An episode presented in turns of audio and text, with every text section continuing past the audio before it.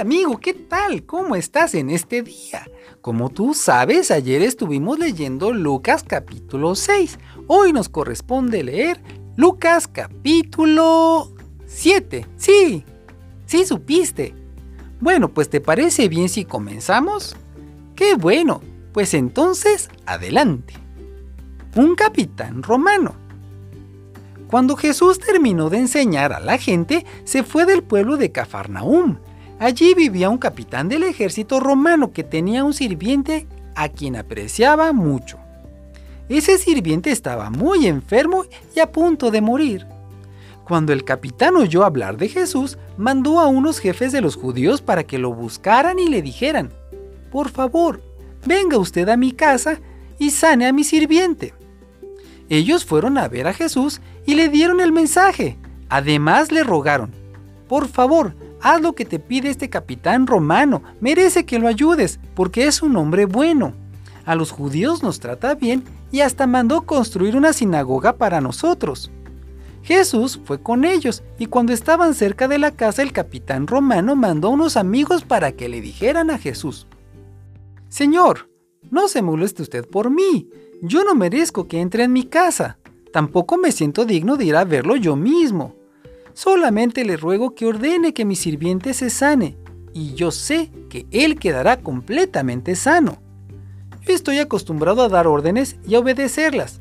Cuando le digo a uno de mis soldados ve, me obedece y va. Si le digo a otro ven, me obedece y viene. Y si le digo a uno de mis sirvientes haz esto, lo hace. Al escuchar las palabras del capitán, Jesús se quedó admirado y les dijo a quienes lo seguían, En todo Israel no he encontrado a nadie que confíe tanto en mí como este capitán romano.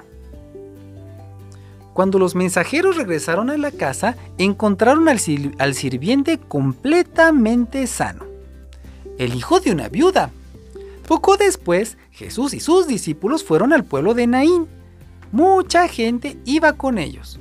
Cuando llegaron a la entrada del pueblo, vieron a unos hombres que llevaban a enterrar a un muchacho. El muerto era el hijo único de una viuda. Mucha gente del pueblo la acompañaba. Cuando Jesús la vio, sintió compasión por ella y le dijo, no llores. Entonces se acercó y tocó la camilla. Los hombres dejaron de caminar y Jesús le dijo al muerto, joven, te ordeno que te levantes. El muchacho se levantó y empezó a hablar. Entonces Jesús llevó al muchacho a donde estaba su madre. Al ver esto, la gente tuvo mucho miedo y comenzó a alabar a Dios. Todos decían, hay un profeta entre nosotros. Ahora Dios va a ayudarnos. Y muy pronto la gente de la región de Judea y de sus alrededores supo lo que Jesús había hecho. Juan el Bautista. Los discípulos de Juan el Bautista fueron a contarle todo lo que Jesús hacía. Por eso Juan envió a dos de sus discípulos, para que le preguntaran a Jesús si él era el Mesías o si debían esperar a otro. Cuando llegaron a donde Jesús estaba, le dijeron, Juan el Bautista nos envió a preguntarte si eres el Mesías o si debemos esperar a otro.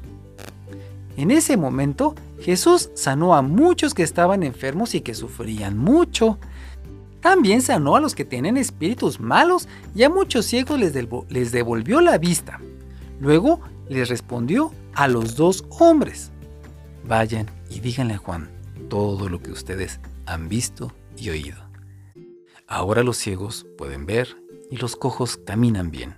Los leprosos quedan sanos y los sordos ya pueden oír.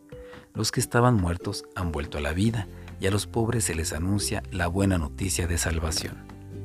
Dios bendecirá a los que no me abandonen porque yo hago todo esto.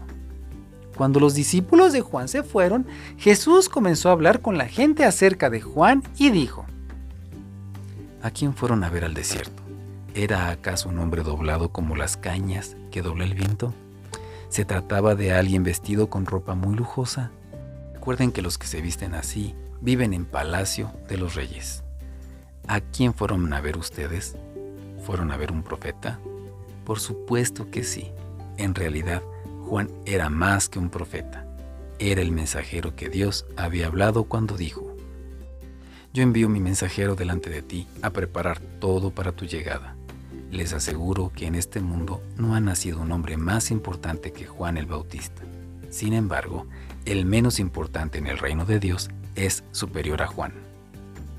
Los que habían escuchado a Juan le pidieron que los bautizara y hasta los cobradores de impuestos hicieron lo mismo. Así obedecieron lo que Dios había mandado. Pero los fariseos y los maestros de la ley no quisieron obedecer a Dios ni tampoco quisieron que Juan los bautizara. Jesús siguió diciendo, Ustedes los que viven en esta época son como los niños que se sientan a jugar en las plazas y gritan a otros niños. Tocamos la flauta, pero ustedes no bailaron.